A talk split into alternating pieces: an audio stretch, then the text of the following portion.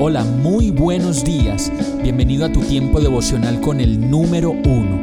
Qué alegría saludarte con la certeza de que Dios está obrando en tu vida su perfecta y buena voluntad, ya sea porque estás aprendiendo de un momento difícil o porque estás disfrutando de su amor a plenitud con paz y tranquilidad.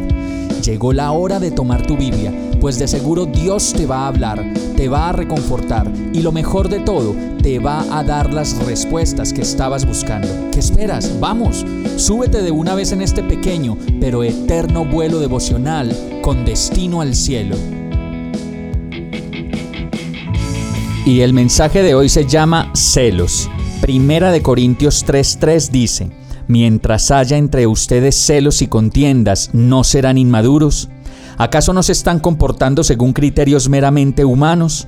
Cuando uno afirma yo sigo a Pablo y el otro yo sigo a Apolos, ¿no es porque están actuando con criterios humanos?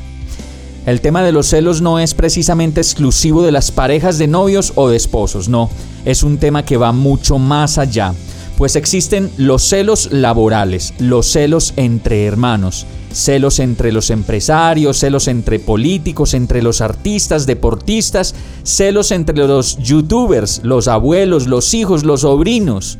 Como lo dice esta palabra, las peleas, las comparaciones y las divisiones entre las personas solamente muestran nuestra gran inseguridad, inmadurez y nuestra falta de compasión hacia los demás.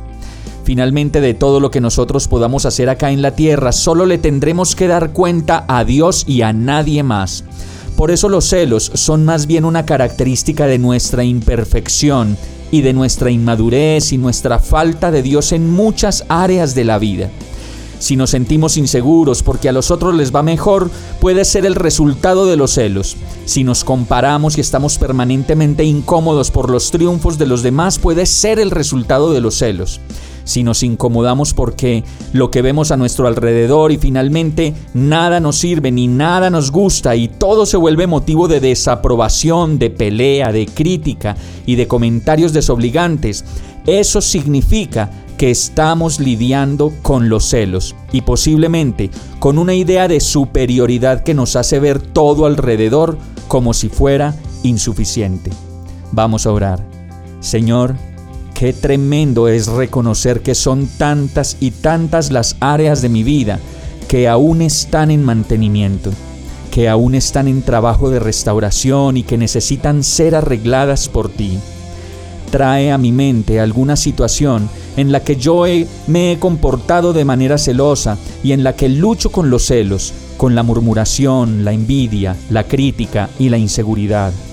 Ayúdame a entender que no debo sentir celos de nadie ni de nada, pues eres tú mi seguridad y estoy viviendo en el plan de vida que tú diseñaste para mí.